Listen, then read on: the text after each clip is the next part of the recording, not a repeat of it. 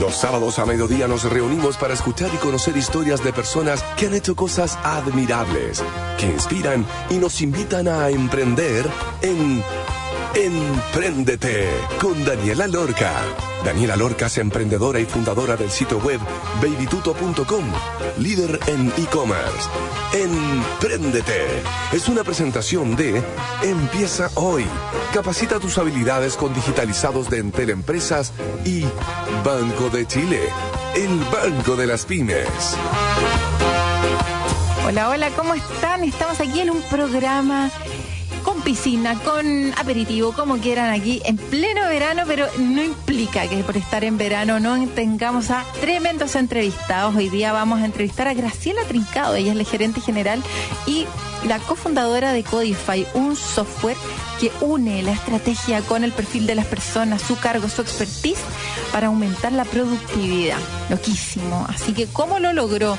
¿Cómo en dos años solamente ha logrado posicionar tan bien esta empresa? Lo que sabremos hoy, gracias al gentil auspicio ante las y Banco de Chile. El descalce organizacional se produce cuando la estructura de la organización no da el ancho, no da el soporte necesario para el cumplimiento de los objetivos, cuando los perfiles y cargos de los trabajadores no son los adecuados. De acuerdo a datos levantados por Codify, la empresa que entrevistaré hoy, ese descalce organizacional es de un 40% a nivel mundial, y ese descalce es uno de los principales factores de la baja productividad de las empresas. ¿Cómo logro aumentar la productividad? Es la gran pregunta de billones de empresas en todo el mundo. Probablemente están todos los objetivos propuestos para el próximo año de todas las empresas. Pero ¿cómo lo hago? Bueno, hoy estaremos con Codify, el software de gestión organizacional que aumenta la productividad para lograr así el calce perfecto entre la estrategia, la estructura y las personas. Bienvenida Graciela Trincado, la CEO y cofundadora de Codify a Emprendete. ¿Cómo estás? Hola Dani, muy bien y muy contenta de estar participando acá con ustedes en Emprendete y hablar de algo tan interesante. Graciela, cuéntanos por favor, ¿hace cuánto tiempo nació Codify? ¿Por qué? ¿Cuál era el dolor? ¿Cómo se les ocurrió finalmente hacer esto? A ver, Codify empezó a desarrollarse, a gestar sus bases de lo que hoy día hace varios años atrás. Carlos Manríquez, que es el fundador, que es uno de los tres socios y que nos invitó a Nico y a mí a formar parte de lo que es Codify, estaba en una empresa multinacional con todos los software y las herramientas World Class que eran posibles, eh, liderando el tema de recursos humanos a nivel Latinoamérica. Pero las preguntas normales, más estratégicas que requería el negocio, la verdad que no habían herramientas que ayudaran eh, para poder tomar esas decisiones. Como por ejemplo, oye, a esta persona le están ofreciendo trabajo de la competencia, por ejemplo, ¿la retenemos o no la retenemos? Que son preguntas rápidas, que son decisiones importantes que hay que ir tomando. Entonces, ahí empezó a crear distintas reglas de negocio, etcétera, que se fueron evolucionando con el tiempo y que del año ya, fines del 2020 a la fecha, decidió ya montar y eso es la base de lo que hoy día es Coify. El año 2021 fue básicamente desarrollo del producto y el año ya 22 fue el inicio ya comercial, desplegándole las empresas y todo. Increíble, o sea, llevan dos años y lograron levantar una ronda de más de 600 millones de pesos. Vamos a estar hablando acerca de eso también. ¿Cómo funciona? Perdón por eso. ¿Qué hace el software? ¿Qué es el modelo de codificación al cual ustedes se refieren? Mira, Codify es un software as a service, está en la nube de gestión organizacional. Lo que permite es integrar toda la data de gestión organizacional, esto que va más allá de tan solo recursos humanos, es más amplio. Eh, integra la data que está diseminada en la organización normalmente en distintas áreas, distintos sistemas, distintos soportes, la integra, la correlaciona y sobre esta base de este manual de codificación que está a la base del sistema, la permite con esta integración y correlacionar poder generar predictores y recomendaciones expertas para lograr más y mejores procesos de toma de decisiones de los líderes del negocio. ¿Qué es esa data que está como repartida de gestión organizacional para que todos los auditores lo entiendan?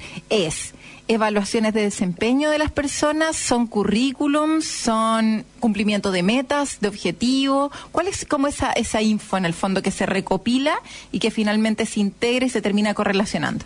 Mira, acá hay data de lo que generalmente uno llama como del mundo de la data dura y de la mal llamada data blanda. Ya. ¿Y de qué hablamos? Por ejemplo, la data dura están los datos maestros de las personas, que los nombres, las áreas, las estructuras, quién es jefe de, el tema de las compensaciones, etcétera. ¿ya? Y por otro lado está la data que está más asociado a la dimensión también un poco más blanda, que tiene que ver con en la evaluación, el resultado de la evaluación de desempeño, de potencial, la motivación, el ajuste cultural, etcétera. Lo cual generalmente pasa, estas últimas que te nombro, que las organizaciones no lo tienen evaluado ni no existe. Mm, Esa tiende a ser data que no existe. Pero sí, Codify viene preparado con un tooltip súper sencillo, de muy fácil aplicación, eh, apl- ocupado con un lenguaje en el cual no tienes que ser experto ni en data analytics ni experto en recursos humanos para poder aplicarlo de manera muy sencilla y poder tener ese resultado para cada persona. Y después cuando dices que lo correlacionan, ¿qué es lo que terminan correlacionando? Esta información con el perfil del trabajador y como que me lo quiero imaginar bien, porque finalmente ustedes lo que logran es que de acuerdo como a toda esta historia de cada trabajador dicen, ¿sabéis que este trabajador sería súper bueno haciendo esto? Y cuando uno pone a ese trabajador haciendo algo que probablemente es muy bueno, la productividad debiera aumentar. ¿Lo entiendo bien o no es así? Sí, mira, esa es la parte desde lo que uno ve. Mm. La génesis, la esencia del proceso parte desde la estrategia hacia las personas. Es que uno, lo que- la parte como más visible, es como la parte del iceberg que Sí. se nota, es desde las personas hacia la estrategia. Claro. Ya, pero ¿qué es lo que hacemos nosotros? Partimos primero desde la estrategia del negocio. La estrategia es un input donde nosotros lo que hacemos es mapear la estrategia del negocio en Codify con este manual de codificación que también nos permite hacer muy sencillo mapear la estrategia. Ujú. Después lo que hacemos es mapear, la codificar, de ahí nuestro nombre, la estructura organizacional que tiene hoy día cada, cada empresa, cada cliente. Y después lo que hacemos es codificar, slash mapear nuevamente, la expertise de cada persona que está desarrollando cada función. ¿Y por qué decimos la expertise? Porque uno para distintas funciones puede tener distinta exper- ex- expertise eh, y por lo tanto distintos códigos que mejor representen. No hay un código uno único para Daniela o para Graciela, sino que yo mismo para distintos cargos podría tener de distintas codificaciones que representen mejor ese perfil. Y con esa información que se hace muy sencillo, lo que hace el sistema empiezan a funcionar los algoritmos que están a la base. De alguna manera pensemos que empiezan como a hacer match, así como una especie como de buscar tu match Sí, como organizacional o laboral, como un Como Tinder, Tinder. laboral. Sí. ¿Ya? Y el sistema empieza, por lo tanto, a identificar dónde están las brechas entre tu estructura que tienes versus la estructura requerida para la estrategia de negocio, con distintas reglas que el sistema tiene y que empieza a alertar de una manera muy didáctica, muy fácil de entender. Y también lo mismo asociado al tema entre las personas, donde el perfil de las personas que están desarrollando las distintas funciones requieren ser fortalecidos o existen gaps para poder asegurar un mejor desempeño o despliegue en esos roles. Clarísimo. ¿Han obtenido como resultado de repente, Graciela, que quizás la persona está en la estructura que corresponde, con un nivel de compensaciones perfecto? Compensaciones, hablemos como de bono, bonificación, no sé qué, y como que está súper alineado con el tema de la estrategia y todo, pero en verdad la persona no está rindiendo al máximo y tiene que ver solamente con su sueldo. ¿Puede pasar? Totalmente, puede pasar porque efectivamente la compensación, cuando uno habla de compensaciones, lo voy a explicar así como para que todos lo entendamos, Ya, porque lo de recursos humanos de repente lo que nos critican es que somos buenos para ocupar terminología así como, como que no entendemos nosotros. Mira, sí, pues típico. Y aparte estos son tips para cuando ustedes hablen de sus propias compensaciones en la empresa, para que sepan, ahí aprovecho a pasar algunos tips. Las compensaciones siempre uno en la organización las ve desde dos dimensiones, desde la dimensión de competitividad y desde la equidad. ¿A qué nos referimos con cada uno de ellos? La competitividad tiene que ver en cómo las compensaciones, por ejemplo las mías, son competitivas con cargos del mismo nivel de complejidad en el, En el mercado. mercado, claro. ¿Ya? Entonces, la empresa tiene que asegurar que sus compensaciones sean competitivas. ¿Por qué? Porque si pago bajo mercado por el mismo cargo, a mí fácilmente me van a levantar y me voy a ir a otro cargo en la competencia, ¿ya? Perfecto. O en otra industria o lo que sea. Y por otro lado, tiene que velar también por la equidad. ¿Qué es la equidad? Eso ya es mirando dentro de la organización. Acá no estamos mirando el mercado, ahora estamos viendo dentro y que los cargos de complejidad comparable dentro de la organización estén más o menos dentro de la misma banda de referencia, ¿ya? Y no haya inequidad, no haya eh, muchas diferencias que no sean explicables dentro, ¿ya? Entonces sí, pues súper común que tú puedes tener todas las competencias que requiere el cargo, puedes tener la motivación, puedes tener el adecuado ajuste cultural, puedes tener todo lo que tú requieres, pero si sabes que estás eh, viviendo inequidad en relación a tus pares, que tus pares por la misma pega le pagan más, te vas a ir claramente y eso es algo también Codify lo identifica rápidamente porque tiene un predictor que se llama el predictor de riesgo de partida o riesgo de fuga, que te alerta como un semáforo cuando una persona tiene un riesgo de partida alto en la organización, por ejemplo. ¿Ya? O de competitividad, puede ser que a todo le estés pagando igualmente debajo dentro de la organización. Entonces, eres equitativo interno, pero no eres competitivo con mercado porque el mercado paga más y por lo tanto tienes que saber que es probable que tu rotación sea más alta porque van a estar llegándole ofertas más atractivas permanentemente a tu gente para llevársela. Perfecto, entonces la fórmula es la codificación de la estrategia, que es muy importante tenerla bien definida para que todo esto calce, cuadre y todo, con el cargo y la expertise, que hoy día está tan de moda hablar de expertos, ¿cierto? Que es como un término bien subjetivo, da entonces un aumento de la productividad. Y el aumento de la productividad, ¿ustedes ya tienen datos como para poder medir cuánto realmente han impactado en la productividad o están en piloteos, pruebas e investigación? Sí, mira, estamos en la fase de piloteo de cómo Codify está haciendo esas mediciones con muy buenos resultados. ¿Por qué? Porque los estudios que, de los cuales ocupamos y que nos hemos basado, que son estudios internacionales de la OL, de Boston Consulting Group, Harvard Business Review, por mencionar solo algunos, miden el impacto en la productividad desde el descalce organizacional, que este no fit, no match que existe entre la estrategia con la estructura y las personas, ¿ya? Donde bien tú decías en la introducción, pues a nivel global es un 40%, eso lo dicen estos estudios, no lo decimos nosotros, y es un problema súper grave porque estamos hablando que es 1.300 millones de personas en el mundo, nos levantamos cada día a desarrollar funciones de la cual nos encontramos con ciertos niveles de descalce. ¿Ya? Donde además Latinoamérica es la porción del mundo que tiene peores indicadores de descalce, donde Chile tiene un 45% promedio y México llega incluso hasta un 50%. Entonces, cuando nosotros vimos de estudio fue como, no, tenemos que hacer algo. Eh, nosotros vivimos este problema constantemente desde nuestra expertise de estar eh, siendo gerente y qué sé yo, de recursos humanos en empresas globales, en fin. Entonces, cuando creamos Codify, pues, bueno, tenemos que medir esto, ¿cachai? Y que una organización permanentemente pueda hacerse cargo de esto. Entonces, lo que empezamos a generar los procesos de medición, en los primeros clientes nos pasaba que, claro, cuando yo les cuento este estudio y Chile tiene un 45% y como que todos dicen, oh, sí, mira, importante. Pero como que tú no asumes que eso te pasa en mi empresa, ¿cachai? Es mm. como que ese fuera un problema general de otro cuando los primeros clientes le dijimos, oye, ¿sabes qué? Pero no sé, pues en tu empresa lo medimos y estás con un 42% y el descalce lo tienes aquí y acá y acá, la cara cambió, pues. así como que fue desfiguración de alguna manera, porque ahora ya te estoy contando y te estoy mostrando lo que está pasando en tu casa. Ya, ya no es la casa del vecino. Entonces, y Codify permite ir midiendo y gestionando cómo el descalce dónde se te está generando y cómo va disminuyendo. Entendiendo, Dani, algo súper importante, y es que el descalce se nos va a provocar siempre. El descalce mm. no es un problema que yo vengo, aplico la varita mágica y se, resuelve. sino que es una problemática que va a estar siempre dándose en una misma organización. Mm. ¿Por qué? Porque la estrategia del negocio cada día está evolucionando más rápida, se va redefiniendo, se va readaptando, aparece un nuevo competidor en China o alguien crea una tecnología que me cambió las reglas o qué sé yo. Y eso nosotros tenemos que reaccionar rápidamente o queremos ser los precursores y cambiamos la estrategia. Entonces, no sé, logré hablar con, con una colega que me decía, ¿Te acuerdas cuando antes la estrategia del negocio incluso la mandaban a empastar en las corporaciones? Como que alcanzaban así, porque era como algo más permanente en el tiempo, ¿cachai? Y lo podía casi como ver ahí en un cuadro, así. enmarcar, ¿cachai?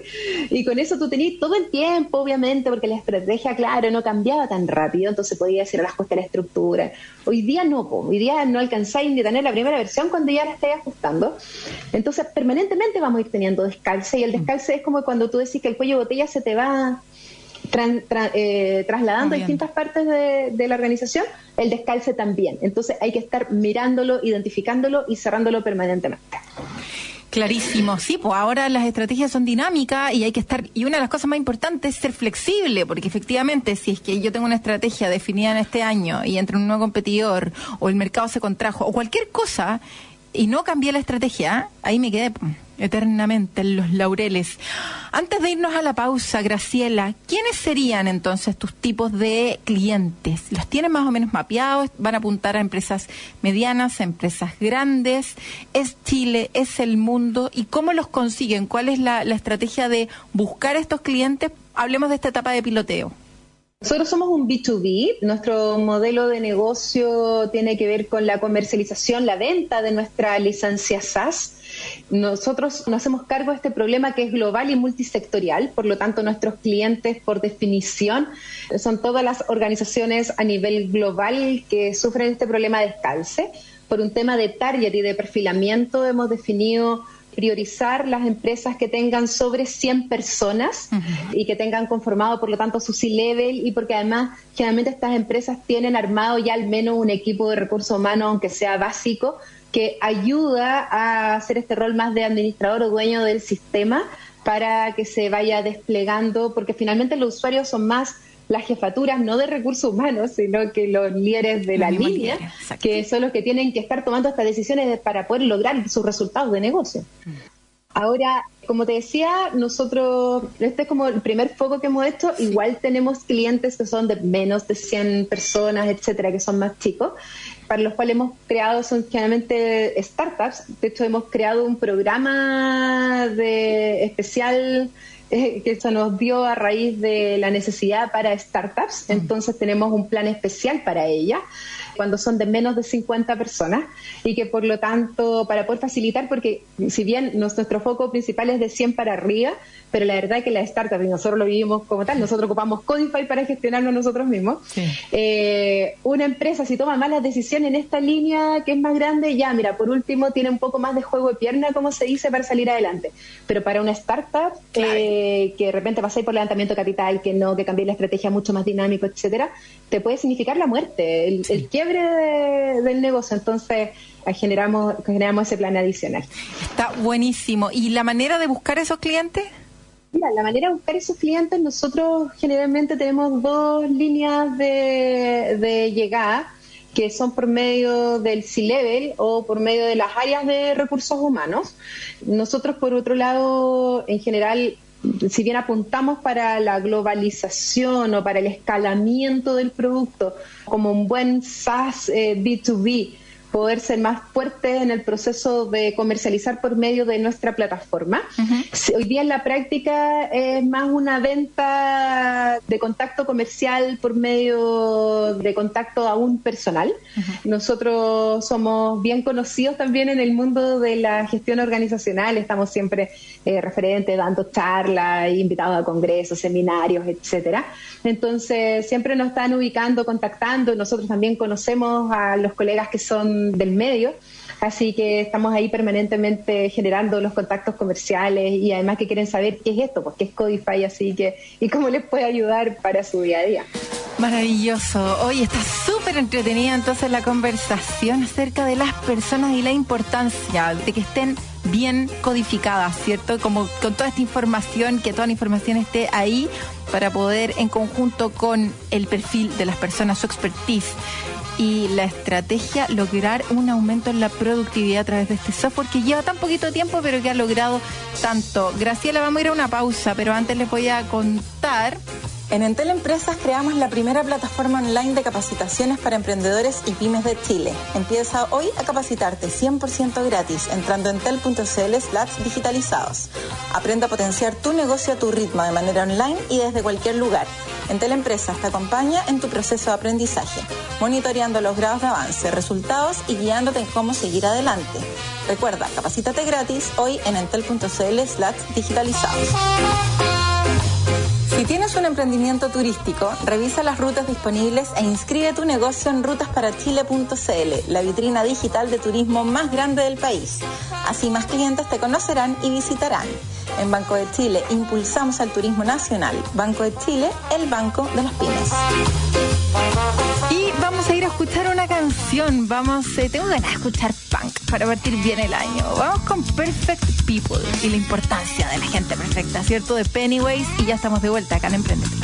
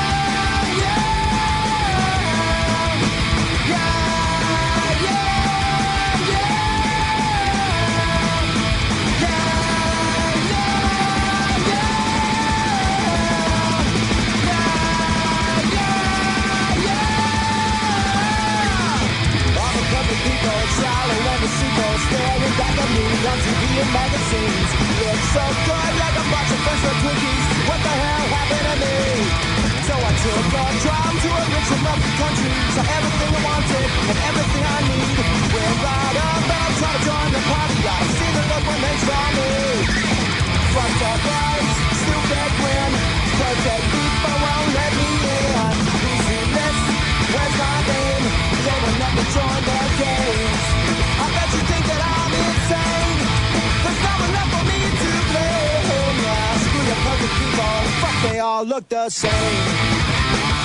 They all look the same. They all look the same. En Entel Empresas creamos Digitalizados, la primera plataforma web de capacitaciones y cursos digitales para pymes de Chile. Y por eso, también queremos ser los primeros en apoyarte con las herramientas digitales necesarias para impulsar tu negocio. Aprende y certifícate gratis con contenidos especializados en llevar al éxito cualquier negocio. Optimiza tu productividad, mejora tu negocio y mucho más. Entra en tel.cl slash digitalizados y aprende a vender online de forma inteligente desde cualquier lugar y gratis. Entel Empresas. Si tienes entre 14 y 17 años y eres fan del medio ambiente y del aire libre, de los panoramas y los descuentos, de navegar seguro y de contagiar buena onda, tú eres parte de nuestro clan. Abre tu cuenta FanClan y comienza a vivir lo que más te gusta. Banco, de Chile, el Banco de Chile. En agricultura es Empréndete con Daniela Lorca. Ya estamos de vuelta, entonces estamos conversando con Graciela Trincado, la CEO y cofundadora de Codify. Graciela, hablemos del modelo de negocio entonces, los precios, los cobros, cómo lo hacen, cómo funcionan, cómo generan plata. ¿Y cuánto cobran? Qué difícil definir el precio de un software as a service. Siempre es como una etapa de tan difícil como del desarrollo del mismo producto saber exactamente de tantear el precio y definir el precio correcto para algo que tiene tanto valor finalmente para las empresas. ¿Cómo les ha ido con eso y en qué está el modelo de negocio? Buenísimo, sí. Mira, primero para responderte a eso, entender que Codify como forma es un conjunto de ocho módulos, ¿ya? Pero no es una solución que se venda por módulos, es mm. una solución integral. ¿ya? Se ve, se vive, la experiencia es modularizada por, como por ámbito temático, pero como integra y correlaciona toda la data, eh, todos los algoritmos están integrados a la base como una gran red. ¿ya? Por lo tanto, el costo de la licencia SaaS es un precio único que incluye todos los módulos del sistema, incluye además el costo de implementación e incluye además todo el servicio postventa de la licencia que es anual y con renovación. Ahora, por otro lado, siempre lo digo así porque de verdad refleja mucho nuestro espíritu. Nosotros, si bien la, licencia es anual, nosotros no creemos en el amor a la fuerza, creemos en el amor, en el amor en libertad. Entonces, si un cliente desde el minuto uno, no sé, no le encuentra el valor de lo que está recibiendo por el lado de Codify, entonces ahí pueden dar de baja el servicio cuando gusten desde con un aviso de 60 días, ¿ya? hasta el momento no nos ha pasado ninguna vez, así que estamos muy contentos de tener esa cláusula sin ocuparla, pero, pero es posible, ¿ya? Ahora, el pricing, ahí hay que entender también dos puntos de vista que tienen que ver con quiénes son nuestros competidores y sustitutos, ¿ya? Porque, por un lado, lo nativamente uno dice, ah, esto es un software de recursos humanos, entonces como que piensa en las tradicionales plataformas con las que uno ocupa para pagar remuneraciones, gestionar la asistencia, o qué sé yo, la firma electrónica, ya que hay muchos players súper importantes a nivel tanto local, como también están los que eh, tienen un rol importante a nivel world class, ¿ya? Y ellos tienen obviamente un pricing que está asociado a un mundo que es de la optimización y la digitalización de los procesos de recursos humanos, ¿ya? Por otro lado, nuestros competidores que yo te diría que son más reales, más cercanos a lo que nosotros hacemos, no son los software, son las consultoras. Cuando una organización tiene este problema de cáncer, tiene esta sintomatología, lo que hace es contratar una consultora experta en estrategia organizacional y busca que le hagan el diagnóstico, la identificación y los programas y, etcétera para tratar este cuadro. ¿Ya? Entonces, nuestro pricing y fuimos aprendiendo en este proceso, como tú muy bien decís, Dani, de encontrar este equilibrio en, el mundo en que no somos una Tech tradicional, pero tampoco somos una consultora que los precios son una locura, ¿ya? Entonces hoy día nuestro pricing parte con un escalón de los primeros 100 cargos colaboradores subidos en el sistema, ¿ya? Que esos, los clientes los pueden pagar de manera mensual o de manera anualizada. Si es anualizado de una pura vez, tienen un 15% de descuento. Entonces, por ejemplo, para que te hagas una idea súper concreta, 100 cargos en la plataforma y si lo pagas de manera anualizada por todos los módulos, con el postventa, con la implementación, con todo, estamos hablando de 10 mil dólares al año. ¿Ya? Todo. Bueno. 10 mil dólares al año. ¿Ya? Y de ahí, cada cargo adicional, el sistema, eh, tú lo puedes ir mes a mes subiendo, bajando la cantidad de cargos, el piso eso de 100, y por lo tanto cada cargo adicional tiene un marginal que va decreciendo de manera súper agresiva a medida que van incorporando más cargos en la plataforma. ¿Ya? Codify se autogestiona, es muy sencillo por lo tanto tiene un tremendo sistema de, de, onboarding y de engagement, de ir mediando esto en la plataforma, de hacerlo sencillo, hacerlo fácil, y todo el tema de postventa también, y por lo tanto es muy fácil después seguir manejándolo y administrándolo para ir gestionando permanentemente este descalce organizacional. Graciela, la importancia de las personas, ¿cierto? ¿Qué hacemos bien en las organizaciones? ¿Qué hacemos mal? ¿Cuáles son los errores comunes que cometemos? Puede ser, por lo que has visto hasta ahora, algo que se repita en las grandes empresas, las medianas. Tiene que ver con que quizá eh, las personas terminan haciendo cosas alejadas de lo que finalmente era la estrategia. Y un poco, a mí me pasa que yo utilizo la metodología de los OKR, que es esta como de Objectives, Key Results, que usa eh, Google que funciona muy bien justamente para alinear esos macro objetivos que están en línea con la estrategia para poder saber para dónde vamos. Como que uno en el día a día se pierde y gente muy buena termina haciendo cosas de repente que no están impactando tanto, que no están aportando tanto valor y que pueden ser mucho más claves dentro de la estrategia. ¿Qué hacemos bien? actualmente los chilenos en relación a la gestión de personas y qué hacemos mal? ¿Cuál sería tu visión? Mira, yo lo que te diría es que la gestión organizacional, ahora sí la queremos como poner así bajo el eslogan de recursos humanos o el área de personas en una organización en general, Sí. Es un área que ha evolucionado muchísimo. De hecho, a raíz de la pandemia eh, tendió a fortalecerse, potenciarse, ganar un realce organizacional que antes muchas veces en algunas empresas todavía no lo tenían. ¿Ya? ¿Y por qué? Porque ante una situación de tal nivel de complejidad y de imprevisto que se dio, lo que fue más relevante fue cómo lograr gestionar bajo sistemas nuevos todo un proceso de transformación organizacional, formas nuevas, ambientes nuevos, tecnologías nuevas, poder sacar adelante los procesos que teníamos de negocio, ¿ya? Y ahí yo diría como que se redefinió el rol de recursos humanos eh, dentro de las empresas, ¿ya? Yo te diría, y eso ha sido un tremendo catalizador y de ahí eh, yo veo mucho en los colegas del área, de las áreas de personas, en que han tomado, asumido este rol estratégico como siempre correspondió haber sido, por lo demás, eh, y por lo tanto estar, por lo tanto, entendiendo y buscando cómo ser un actor relevante para contribuir al logro de las estrategias de negocio. ¿Qué es lo que yo creo? ¿Dónde está el debe? Sí. El debe permanentemente, yo diría que ha estado en dos líneas. Una en que la tendencia muchas veces es salir de la estrategia y estar en la parte más táctica mm. de la gestión de personas y de repente que hace mucho como en el evento, en operativizar que se haga bien la contratación, en el pago de remuneraciones, como los básicos, lo que uno llama como los higiénicos de recursos humanos, que por supuesto tienen que hacerse. O sea, lo higiénico, cuando si no pagáis bien remuneraciones, mejor cerremos con candado por fuera porque no hay nada que hacer, ¿cachai?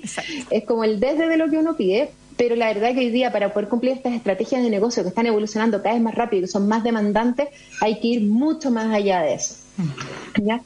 Y lo otro, por lo tanto, es que como no ha existido históricamente esta vinculación fuerte entre las áreas de personas y la estrategia del negocio, muchas veces los planes y programas que impulsa eh, el área de personas en las organizaciones no están vinculados con lo con impacto, con resultado medible, cuantificable del mismo. Entonces, las personas del área comercial, del área de operaciones que están acostumbrados a que los midan y ver sus resultados y cómo están impactando al negocio, etcétera, de repente ve que aparece muchas veces recurso humano y ahora vamos a hacer el programa de liderazgo. Después viene recurso humano nuevo y ahora vamos a hacer este programa de transformación. Y después vamos a hacer este otro pan.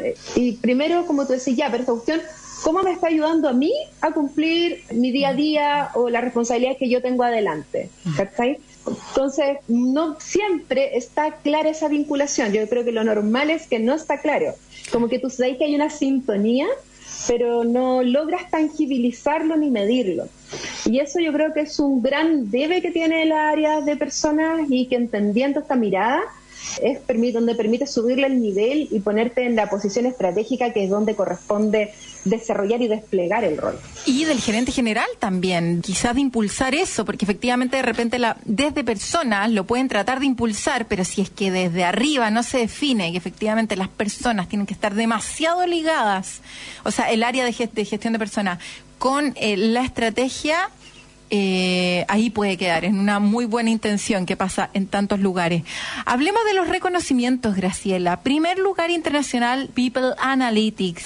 HR Tech Summit en Madrid el año pasado. Primer lugar internacional como mejor startup de HR, de recursos humanos tech, tendencias de recursos humanos del 2021. O sea, llenos de reconocimientos, tan solo dos años de vida y ya premiados. Levantamiento de capital que viene en la siguiente pregunta.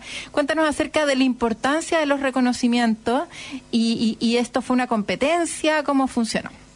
Y para nosotros ha sido súper importante porque cuando uno parte como startup eh, con una propuesta que es innovadora, que es distinto a la que conoce el mercado, todos estos eh, logros, de alguna manera, premios, reconocimientos, son credenciales, son chapitas que de alguna manera ayudan a poder introducirse e ir creciendo en el mercado lo que ganamos de esto, la, primera que mencionaste, este primer premio lugar internacional de People Analytics, fue en febrero del año pasado.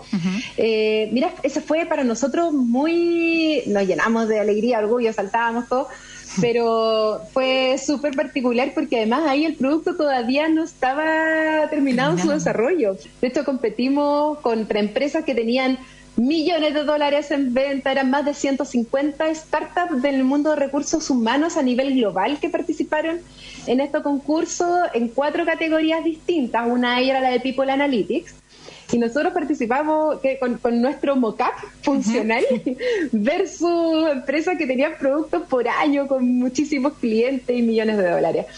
Pero efectivamente la propuesta que nosotros hacemos de producto y de la problemática que buscamos resolver es bien redonda, es bien integral.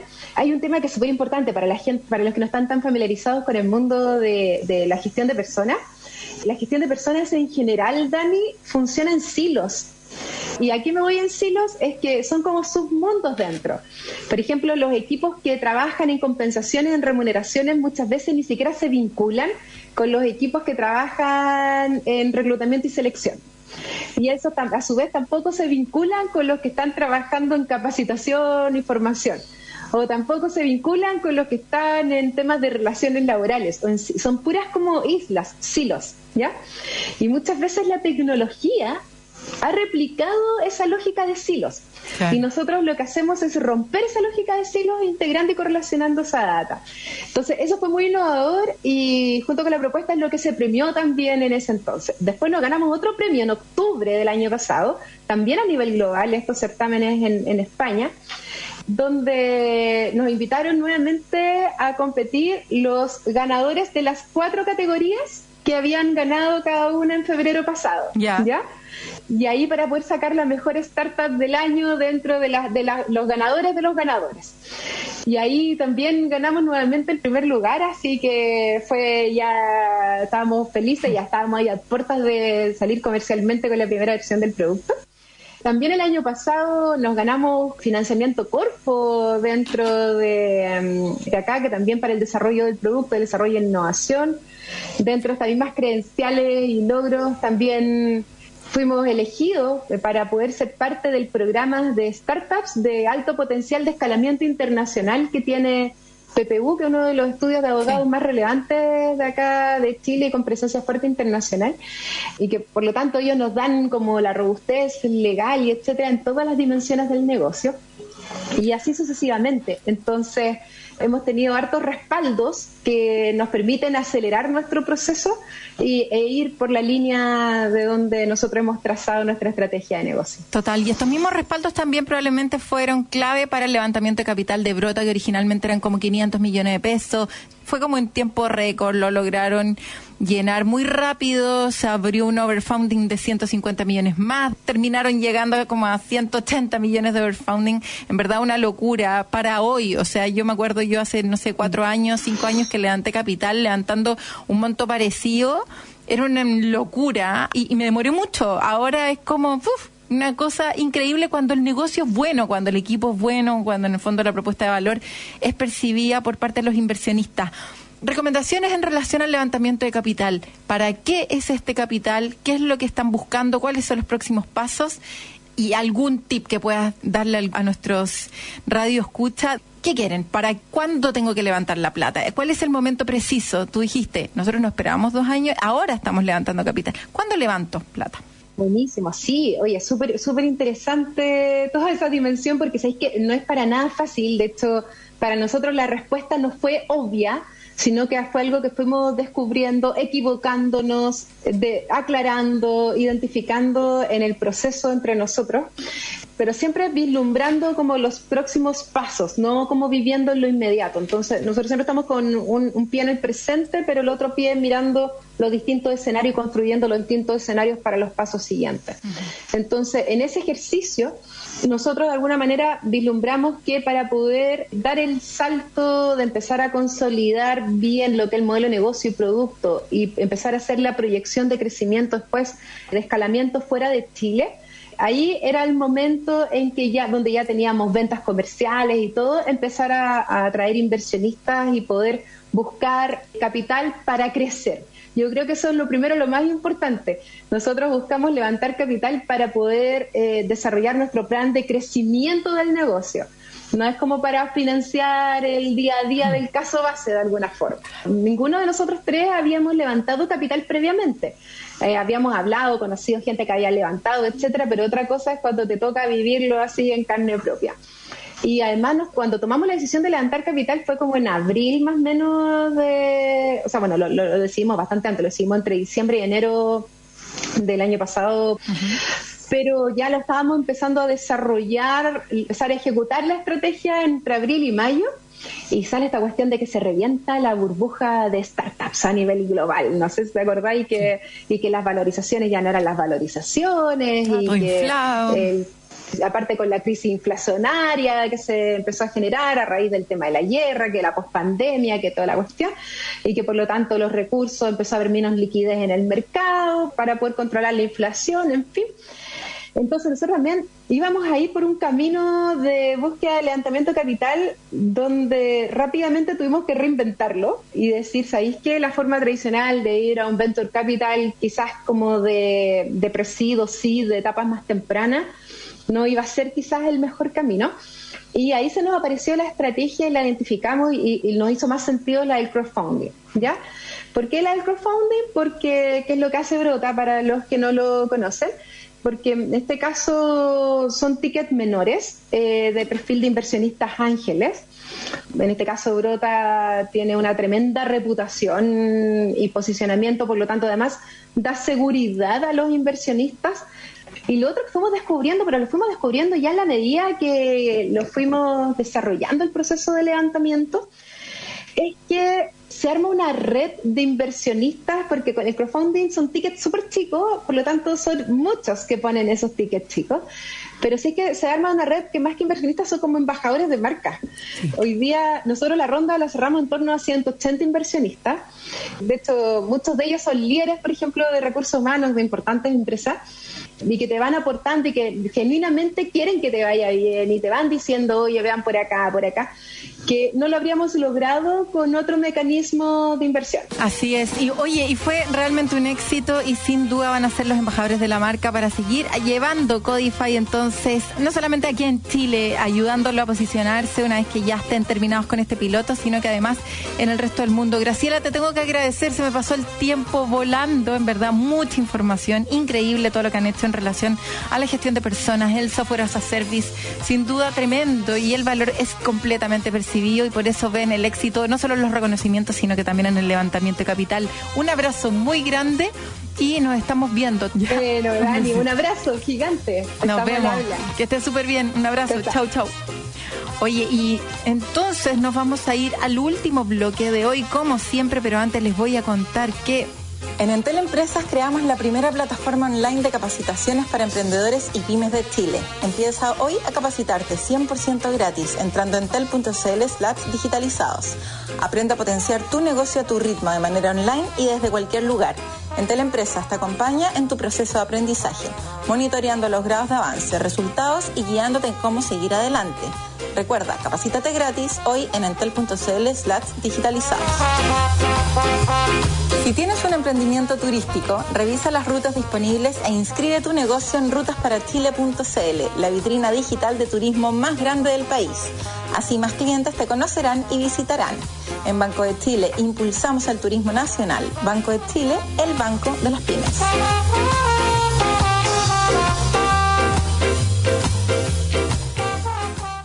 Si tienes entre 14 y 17 años y eres fan del medio ambiente y del aire libre, De los panoramas y los descuentos. De navegar seguro. ¿Y de contagiar buena onda? Tú eres parte de nuestro clan. Abre tu cuenta FanClan y comienza a vivir lo que más te gusta. Banco de Chile, el Banco de Chile. En Entel Empresas creamos Digitalizados, la primera plataforma web de capacitaciones y cursos digitales para pymes de Chile. Y por eso, también queremos ser los primeros en apoyarte con las herramientas digitales necesarias para impulsar tu negocio. Aprende y certifícate gratis con contenidos especializados en llevar al éxito cualquier negocio. Optimiza tu productividad, mejora tu negocio y mucho más. Entra en tel.cl slash digitalizados y aprende a vender online de forma inteligente desde cualquier lugar y gratis. Entel Empresas. En agricultura es Empréndete con Daniela Lorca. Ya estamos de vuelta entonces. Fundación Chile formó parte de la delegación que estuvo presente en la conferencia de las partes, la COP27, en el pabellón de Chile, con el side event Chile Plataforma de Cuencas Regenerativas, innovaciones de alto impacto aplicables en América Latina, que se desarrolló el mes pasado. Una instancia que forma parte de las actividades que coordinó el Ministerio de Ciencia, Tecnología, Conocimiento e Innovación con la Cancillería para visibilizar los avances que está dando Chile en la materia y que pueden ser referentes a nivel mundial. Para hablar de la COP27, entonces tenemos a la gerente de sustentabilidad de la Fundación Chile, Marina Hermosilla. Bienvenida a Emprendete. ¿Cómo estás? Hola, Daniela, muy bien. Marina, por favor, cuéntanos de qué manera ha estado o estuvo en la agenda de la COP27 la crisis hídrica. ¿Qué importancia se le ha dado? ¿Ha sido el tema más importante? Mira, esta COP estuvo caracterizada por un énfasis en adaptación y por lo tanto el tema hídrico estuvo presente, pero no era lo más importante. pero sí era uno de los temas importantes y de los temas que se tocaron mucho en los paneles, en los side events, en los distintos pabellones. Era un tema muy presente porque dentro de lo que es adaptación, el déficit hídrico es uno de los efectos importantes del cambio climático en países vulnerables y bueno, y en el nuestro, ¿no? Muchísimo. ¿Cuál fue el tema que más se robó la atención? Bueno, en esta COP yo diría el tema que más presente estuvo fue pérdidas y daños, ¿no? Que todos estábamos muy pendientes de lo que estaba pasando mm. en la mesa de negociaciones de pérdidas y daños, porque es un tema que por primera vez se puso en agenda, nunca había se había logrado ponerlo en la agenda de la COP de cambio climático y era un tema en el que los países en desarrollo y los países islas, especialmente los del Pacífico Sur, que están tremendamente afectados, habían estado presionando mucho para ponerlo sobre la mesa durante unos 30 años y nunca se había logrado poner en la agenda de negociaciones. Entonces el hecho de que este año se haya logrado eso generó mucha expectativa respecto de lo que iba a pasar. Y bueno, y fue el tema que se robó la agenda, ¿no? Fue el gran logro de esta COP haber acordado instalar un fondo para hacer frente a las necesidades de los países más vulnerables, un fondo de pérdidas y daños. Buenísimo. ¿Cuál es la apuesta con la que va Chile? ¿Con qué carta va Chile? ¿Y los países van como con cartas puntuales o van tratando de cubrir todos los temas? ¿O ustedes dicen que eh, queremos ganar en esto? ¿Cómo funciona? Bueno, cada país tiene su agenda, ¿no? Mm. En el caso nuestro, este año llevamos un aumento de la ambición de la NDC y se puso sobre la mesa la necesidad de medir y reducir metano, que fue una de las cosas que la ministra Maisa Rojas puso sobre la mesa como parte de los compromisos adicionales de Chile. Y el hecho de que ella estuviera co-liderando la mesa de pérdidas y daños con la ministra de Alemania también fue parte de las prioridades de Chile este año, eh, avanzar en esas negociaciones. Y como te decía, fue el gran logro de esta COP. ¿Y cuál fue en este sentido la participación de Fundación Chile? Bueno, nosotros hicimos un side event en el pabellón de Chile, en el cual mostramos algunas herramientas que hemos ido desarrollando durante estos últimos años en que hemos trabajado mucho en agua, en recursos hídricos, y la aplicación de herramientas que permiten sistematizar información, levantar información nueva, incorporar a las comunidades, cómo esas herramientas nos llevan a resultados bien poco intuitivos, ¿ah? eh, como por ejemplo que en la región metropolitana un 73% de la brecha hídrica se puede cubrir abordando, por ejemplo, eficiencia en el uso del agua. Porque cuando uno, uno piensa, a ver, nos falta agua, entonces ah, hay que hacer una desaladora, es como lo primero, ¿no? Mm. Nadie piensa que resolviendo problemas de eficiencia del uso del recurso podemos resolver una parte importante del problema. En el caso de la metropolitana, sobre el 70% de la brecha se puede resolver abordando eficiencia hídrica. Entonces, mm. lo interesante de, lo que nosotros llevamos a esta COP fue mostrar cómo esta batería de herramientas aplicadas de manera sistemática nos pueden llevar a resultados sorprendentes. Claro.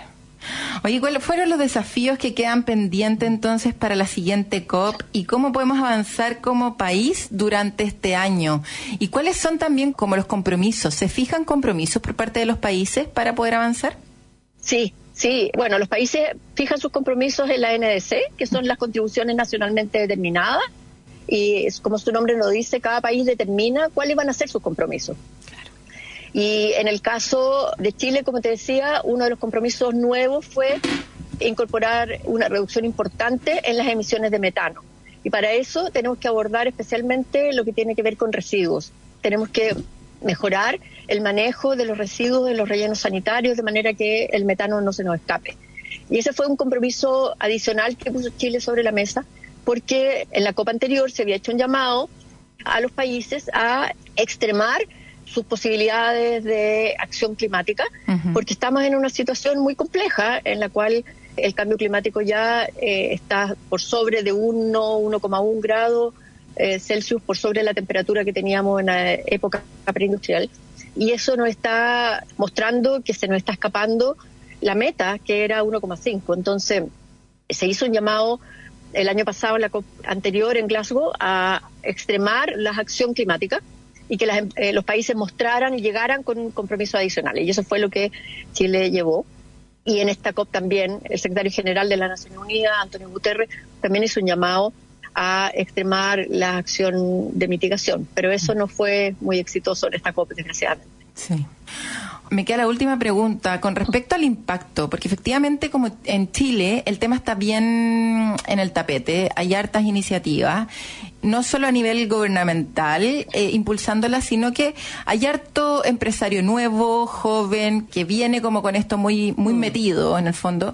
Cada persona está como con un nivel de conciencia distinto, los jóvenes están movilizando mucho todo este tema, pero finalmente el impacto real todo suma, yo sé, pero el impacto en el planeta para un país como Chile termina siendo muy chiquitito. ¿Qué pasa con los grandes países, las grandes naciones, en donde si ellos cambian una cosita, al tiro ya se pueden empezar a ver los resultados? Sí. ¿Tienen que tomar más peso? ¿Cómo funciona eso? ¿O, o todos en igualdad de condiciones tienen que llegar con sus propuestas? Mira, tenemos que poner todo nuestro granito de arena, porque es verdad que Chile emite poco, pero si todos los países que emiten menos del 1% de las emisiones globales no hacemos nada, dejamos cerca del 25% de las emisiones sin abordar. Claro. Y eso implica que no logramos la meta de ninguna manera. O sea, aquí los necesitamos a todos, a los que emiten harto y a los que emiten poco. Todos tenemos que hacer nuestra parte. Sin duda que los énfasis y los acentos están puestos en los países que más generan, Estados Unidos, Europa, China, India, etcétera pero no podemos, o sea, eso de decir nosotros aportamos poco no, no sirve a la humanidad, no le sirve al planeta, porque si todos los que aportamos menos del 1% no hacemos nada, dejamos el 25% de las emisiones sin abordar. Y eso es suicida. Entonces, tenemos que ponernos todas las pilas.